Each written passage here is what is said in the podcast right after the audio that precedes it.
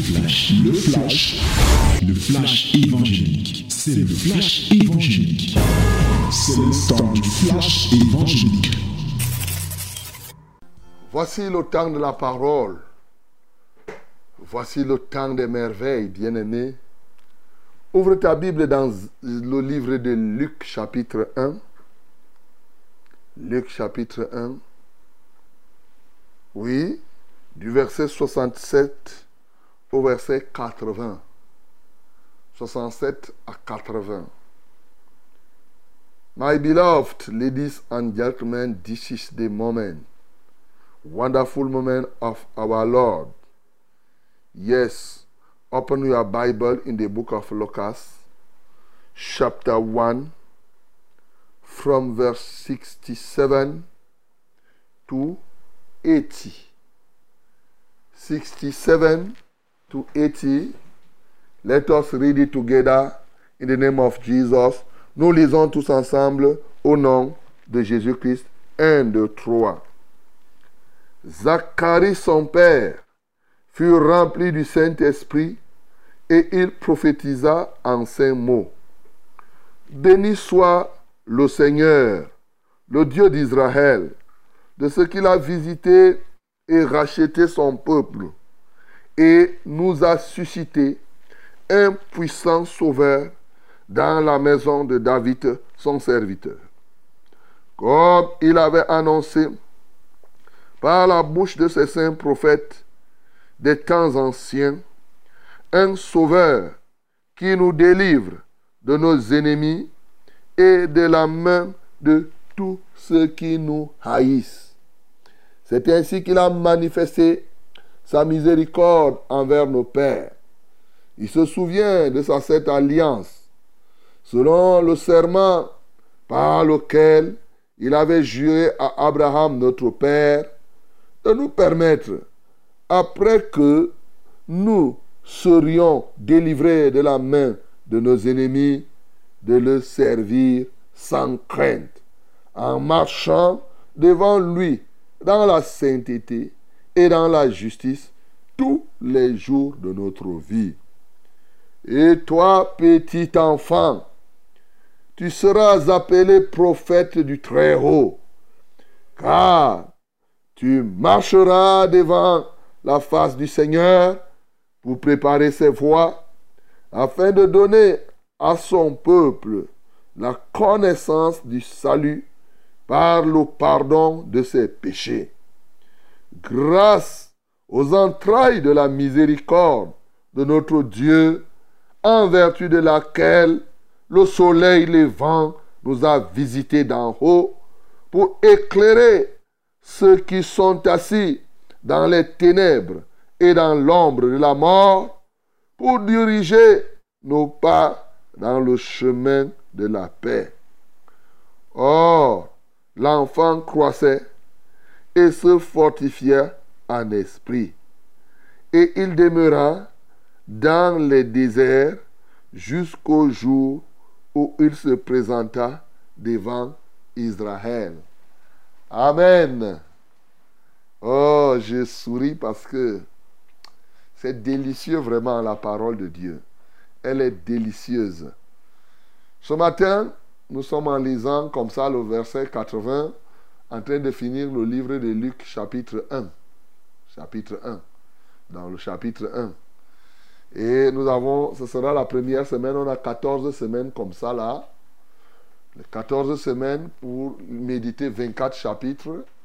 Et le but, c'est d'être transformé en des puissants, des profonds adorateurs et de faire grandir notre consécration en sorte que nous soyons efficaces dans le service.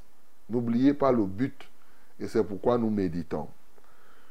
Alors, nous avons vu la naissance de Jean et nous connaissons que Jean, c'est le don de Dieu. Signifie don de Dieu, signifie grâce de Dieu, signifie faveur de Dieu. Et nous savons qu'à la naissance, comme je vous ai expliqué hier, comme on a lu d'ailleurs, dès que Zacharie a reconnu que le don de Dieu était présent, que la grâce de Dieu était active sa bouche s'est ouverte. Il a écrit ça. Et alors que Zacharie était muet, il est devenu, il a commencé à parler. Et ici, nous lisons ce matin Zacharie qui parle. Quand Zacharie parle maintenant, il va prendre quoi? Il va se mettre rempli du Saint-Esprit. Il va se mettre à parler des choses spirituelles, à parler sous l'inspiration du Saint-Esprit, des choses, oui, qui sont profondes. Et aujourd'hui, quand nous nous sommes là, on peut penser que c'est évident. Parce que ce qu'il est en train de dire, c'est déjà accompli. Ce qu'il est en train de dire, nous le vivons. Mais au moment où Zacharie parlait, c'est des choses qui étaient des choses extraordinaires. Et tu vas voir comment c'était extraordinaire en ce temps et comment ces choses sont aussi extraordinaires pour nous aujourd'hui et lesquelles permettent une élévation spirituelle de chacun de nous. Bien-aimé dans le Seigneur, je voudrais que tu notes, je vais commencer par des éléments de forme avant de rentrer dans le fond. Déjà parlant de la forme, je t'ai dit qu'il parle sous l'inspiration du Saint-Esprit. Mais quand il commence à parler, regarde, dans les premiers versets, Zacharie a l'enfant entre ses mains. L'enfant qu'il porte s'appelle Jean. Mais quand il commence à parler, il ne parle ni de lui-même, ni de l'enfant Jean qu'il porte. Il parle de quelqu'un d'autre. Il parle d'un puissant sauveur. Ça, c'est la première chose. La deuxième partie, bien sûr, il parle de son enfant, de l'enfant qu'il a en main, qui a déjà huit jours. Et bien sûr, quand il dit, et toi, petit enfant, tu seras appelé prophète du Très-Haut. Là, à partir de ce moment-là, il parle, c'est-à-dire à partir du verset 76, là, il parle de Jean-Baptiste. Ça, je suis encore sur le fond, sur la forme. Mais il y a une chose qui me marque dans ces éléments. Quand Zacharie parle de Jésus, il parle de Jésus qui n'est pas encore né, mais comme s'il était déjà né. Alléluia. Regarde, il dit, béni soit le Seigneur, le Dieu d'Israël, de ce qu'il a visité et racheté son peuple. En faisant quoi? Il a visité et nous a suscité un puissant sauveur dans la maison de David, son serviteur. Au moment où il parle là, le sauveur n'est pas encore né physiquement. Mais de quoi Il est inspiré? Il parle de ce qui n'existe pas encore. Il dit qu'il nous a suscité. A dit que c'est déjà fait. en réalité, il dit comme il avait annoncé dans la bouche de ces saints prophètes des temps anciens. Et il commence à décrire maintenant le ministère de Jésus. Bien-aimés, nous pouvons comprendre, sous l'inspiration du Saint-Esprit, elle comprend que pendant qu'il parle là, de l'autre côté, Marie est déjà enceinte et l'enfant que Marie porte est le Sauveur. Et Jean et, et Zacharie ici décrit un enfant qui n'est pas encore visible au milieu des hommes, mais qui est une réalité au milieu des hommes. Jésus, l'un des problèmes qu'il a eu avec les Juifs, souvenez-vous dans Jean chapitre 8, il, quand il a dit que avant que Abraham ne soit, je suis, les gens là ont dit que, n'est-ce pas, on a dit qu'il est un démon. Alors voir un petit enfant comme ça qui dit qu'avant qu'Abraham ne soit, lui, il est. Mon bien-aimé, ce matin, je veux que Dieu te donne, puisque nous sommes ici pour t'aider à grandir, à être consacré, à être efficace dans le service de Dieu. L'un des éléments que je veux que tu tires ici, c'est que pour être efficace, dans le service de Dieu, il faut avoir cette foi-là, la foi de Dieu, que la Bible décrit d'ailleurs dans Romains chapitre 4 verset 11. À partir du verset 11, il dit que il appelle les choses qui n'existent pas comme si elles étaient. Dieu qui redonne la vie aux morts appelle les choses qui n'existent pas comme si elles étaient. Il te faut cette dimension-là de foi pour parler de ce qui va se passer, mais comme si ça s'est déjà passé. Alléluia. Pour donner gloire. Et c'est là l'une des dimensions de l'adoration, mon bien-aimé. L'adoration, on vous a dit, consiste à compter les attributs de Dieu. Mais dans les attributs de Dieu, nous disons, il appelle, la chose vient à l'existence. Il ordonne et elle se réalise.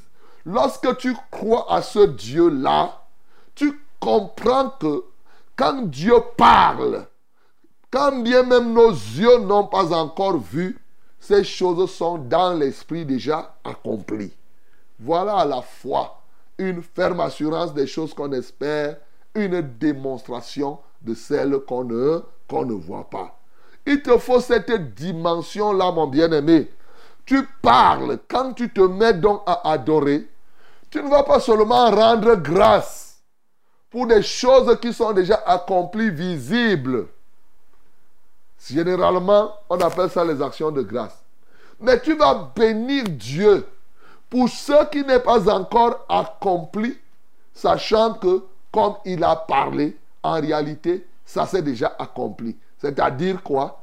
Dans l'invisible, c'est fait. Et bientôt, ça sera dans le visible. C'est ça que Zacharie était en train de dire ici. Je prends un cas, un exemple que tu peux manifester. Quelqu'un qui est malade. C'est ce que Jésus lui-même, quand il est arrivé, il a fait. Quelqu'un qui est malade, par exemple, tu es encore malade, tu dis Seigneur, je te loue parce que tu m'as guéri. Ce n'est pas que je te loue parce que tu vas me guérir. Je dis que tu es encore malade. Tu dis, je te loue Seigneur. Je te rends grâce parce que tu as suscité en moi une guérison extraordinaire par laquelle les peuples verront et viendront à toi, te donnant gloire. Seigneur, merci pour les multiples témoignages que les gens raconteront, comme ils me voient et plus comme ils me verront encore étant totalement guéri. Tu appelles la guérison qui n'existe pas comme si elle était. Ça, tu es en train de donner gloire au Seigneur et certains ont tout fait pour parler donc d'une adoration prophétique. a dit quelque chose qui va arriver, mais tu adores cela maintenant. Bien-aimé, je veux que Dieu te donne ce matin cette dimension de l'adoration prophétique. Et je t'assure que c'est des réalisations qui se font dans le concret. C'est vrai qu'il te faut la foi pour le faire. Ce n'est pas évident. Une fois, nous étions à l'église. Euh, quelqu'un était, c'est deux cas. Euh, j'avais déjà, quand je faisais mes premiers pas, hein, je peux appeler ça les premiers pas dans la foi parce que je n'avais pas encore trop duré. Bon, j'étais encore là. Mes premiers pas dans le service, c'était dans les années 93, 93, 94, quand je commençais encore euh, à servir Dieu. Alors, comme ça, là, j'étais à la cellule et il y avait une bien-aimée qui avait le verre de femme. Le verre, un verre dans tous les cas qui marchait dans son corps. Et j'avoue que les premiers éléments que moi personnellement j'ai compris dans la marche spirituelle, j'ai compris ce niveau de foi et, cette, et cette manière de prier. Ils avaient prié dans la cellule et la fille se retrouvait toujours, se tordait toujours. Il y avait un problème. Alors, quand je suis arrivé, j'ai seulement dit, Seigneur, je te rends grâce de ce que tel vraiment est déjà délivré. Seigneur, je te loue. J'ai béni le Seigneur pour ce verre qui est déjà parti. Pour ceci, ceci, ceci. Quand j'ai fini, à l'instant même, mon bien-aimé, c'était pour ceux, pour ceux-là qui étaient dans la cellule, c'était terrible. Moi, j'étais encore un jeune, hein, je viens de commencer. Je venais d'expérimenter quelque chose d'extraordinaire, mon bien-aimé. Une autre fois encore, maintenant, on se retrouve en assemblée et souvent quand on finissait le culte, bon, eh, on a prêché là-bas et les gens, c'était même pas moi qui prêchais le jour-là, mais à la fin, quelqu'un vient et dit que, euh, euh, euh, frère, il faut prier pour moi, ainsi de suite. Bon, voilà, c'était une bien-aimée, c'était une femme. Je me tiens encore. Je me mets à prier. Seigneur, je te rends grâce de ce que ceci, ceci. Je bénis le Seigneur pour la maladie. Quelque temps après, la même femme a tourné là, elle est partie voir euh, le pasteur pour dire que j'ai dit au pasteur, au frère Charles de prier pour moi. Lui, il a seulement remercié moi et prie pour moi. C'est-à-dire qu'elle n'a pas cru. Elle s'est dit que comme j'ai rendu grâce à Dieu pour ce cas, elle, elle ne croyait pas que c'est la prière. Car il y a des gens qui, pour eux, quand tu dois prier, il faut commencer à chasser les démons, il faut appeler ceci, cela. Bien-aimé, je te dis ceci, commence aussi à expérimenter ce type d'action de grâce, ce type d'adoration. Tu appelles les choses qui n'existent pas comme si elles étaient et tu parles avec conviction. Zacharie l'a fait ici. Il a proclamé que Dieu a suscité un puissant sauveur, Jésus de Nazareth. Maintenant, Rentrons dans ce que Zacharie dit à propos du ministère de Jésus. Nous ne le dirons jamais assez. Nous sommes ici pour parler de Jésus. Nous enseignons la personne de Jésus. Il faut connaître Jésus. C'est un puissant sauveur. Bien-aimé, il n'est pas un sauveur n'importe comment. C'est le sauveur qualifié pour le faire. C'est le sauveur qui avait été annoncé depuis. Et ça s'est accompli. Et parce que ça s'est accompli, nous devons croire. Mais un sauveur qui nous délivre de nos ennemis et de la main de tous ceux qui nous haïssent. Acclamons très fort pour le nom de Seigneur Jésus. Hey, mon bien-aimé, cette parole m'a encore marqué. Un sauveur qui te délivre de tes ennemis et de tous ceux qui te haïssent. Bien-aimé, tu comprends? Ici, tu peux comprendre que Jésus-Christ de Nazareth est tel que quand tu crois en lui, tu es délivré donc de tes ennemis. Tu es délivré de ceux qui te, de tous ceux qui te haïssent. Pourquoi tu dois avoir peur donc quand quelqu'un a la haine? Bien-aimé, la jalousie, ici, la délivrance, c'est quoi? Il te parle de la délivrance de tes ennemis. Ça ne veut pas dire que tes ennemis ne vont pas exister. Non, ça signifie que tes ennemis vont exister. Ils te feront la guerre, mais ils ne te vaincront jamais. Parce que tu es en Jésus. Tu es délivré de leur influence. Tu es, délivré de l'impact de leurs actions sur toi. Mon bien-aimé, de quoi as-tu peur? Il te délivre de tous ceux-là qui ont de la haine pour toi qui te jalouse, mon bien-aimé.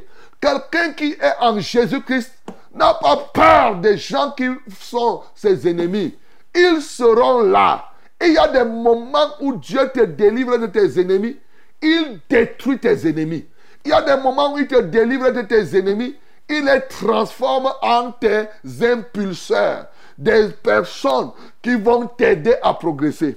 Il y a des moments où il te délivre de tes ennemis et tes ennemis deviennent tes contemplateurs. C'est-à-dire que transforme tel que les ennemis, tes ennemis commencent à apprécier comme Balaam, au lieu de prophétiser et de maudire Israël, a commencé seulement à bénir sous l'instigation de Balak.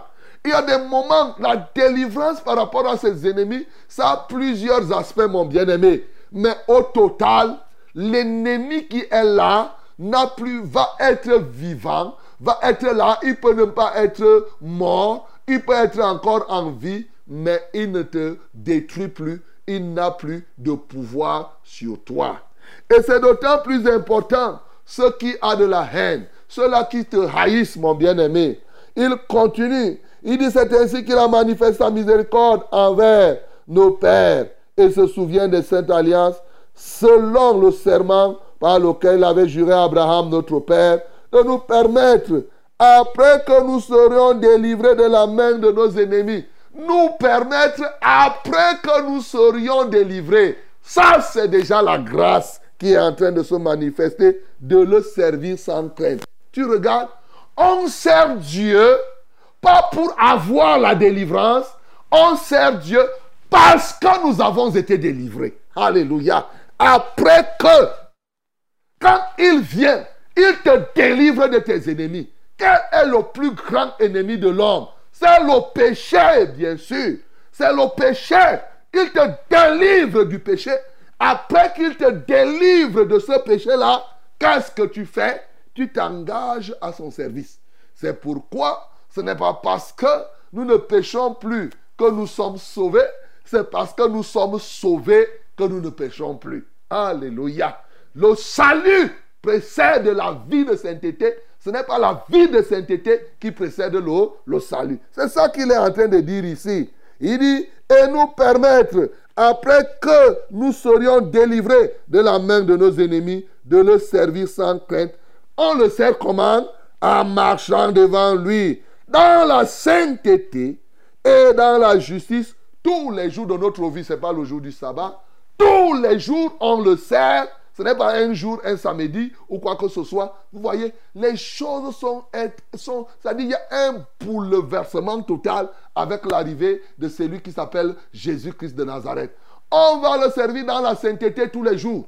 Ce n'est pas sainteté seulement dimanche. Ce n'est pas sainteté lundi. Pourquoi Parce que tes ennemis, tes pires ennemis, c'est ceux-là qui te poussent à pécher. Tes pires ennemis, ce n'est pas simplement celui-là qui te rend malade. Non, le plus dangereux des ennemis, c'est celui-là qui pousse à pécher la loi du péché qui est en toi. Et Jésus-Christ de Nazareth, lorsqu'on le reçoit, nous sommes délivrés de la loi, de la puissance invisible qui nous pousse à pécher par la foi. Et maintenant, nous le servons. Nous le servons dans la sainteté parce que notre ennemi est anéanti. D'où vient-il qu'aujourd'hui les gens continuent à dire toujours qu'ils sont les pécheurs, les pécheurs, les pécheurs, matin, midi, soir, pauvres pécheurs, à tout moment, pauvres pécheurs, pauvres pécheurs, pauvres pécheurs. À quand tu auras cru à Jésus? Quand est-ce que tu croiras? Tous ceux qui confessent comme ça n'ont pas encore réellement cru à ce puissant sauveur qui te délivre de tous tes ennemis et de tous ceux qui te haïssent, mon bien-aimé. Il ne peut pas te délivrer seulement de la maladie et être incapable de te délivrer du péché. Je reconnais que tu peux tout, Seigneur. Nous reconnaissons qu'il peut tout faire. Et pourquoi ne pas nous délivrer totalement du péché, mon bien-aimé? Crois ce matin à ce Jésus, afin que tu sois totalement délivré de tous tes ennemis, et bien entendu, et que tu marches entièrement dans la sainteté. Et toi, petit enfant, il parle maintenant de Zacharie et de, Jean-Baptiste. Il décline donc le ministère de, de Jean-Baptiste, ce prophète qui vient préparer le chemin pour le Seigneur. Il parle de cet enfant que Dieu suscite désormais pour préparer l'arrivée du Messie, pour préparer toutes choses. Et il dit ainsi le soleil levant nous a visité. Quelle merveille. Lorsque tu repars dans Genèse, l'expression de soleil levant vient. Quand Dieu a chassé Adam, il a mis les chérubins du côté du soleil levant pour empêcher véritablement que l'homme n'accède à l'arbre de la vie. Ici, il commence à ouvrir les portes déjà pour que l'arbre de la vie soit à la disposition de l'homme. Et Jean, c'est celui-là qui va donc être le précurseur de l'ouverture de cela pour que chaque cœur qui est ouvert, Jésus-Christ de Nazareth, entre dans son cœur et qu'il puisse, euh, puisse le transformer. Bien-aimé dans le Seigneur, bien sûr, tu dois être un puissant adorateur ce matin. Une adoration prophétique pour être très efficace dans le service. Il te faut une nouvelle dimension de la foi par laquelle tu feras comme lui, comme Jean aussi. Or, l'enfant croissait et se fortifia en esprit. Tu dois, être, tu dois croître ce matin tu dois te fortifier en esprit Et bien sûr, il demeurera dans les déserts, à dire qu'on ne dira jamais assez. Quelqu'un qui vivra en permanence dans le jeûne, dans la prière. Mon bien-aimé, tu peux recevoir le puissant Sauveur ce matin. Tu peux commencer à glorifier ce Jésus-Christ de Nazareth. Pour nous, aujourd'hui, il est déjà venu. Il est même dans notre cœur. Il reviendra encore. Ici, tu peux commencer aussi à adorer le Seigneur Jésus pour son retour glorieux qui ne tardera pas, mais tu peux déjà commencer à l'adorer ce jour. Quiconque croit au Seigneur Jésus est délivré de tous ses ennemis, est délivré de ceux-là qui le haïssent. Que le nom du Seigneur Jésus-Christ soit glorifié. C'était C'était le flash, le flash évangélique. C'était le flash évangélique.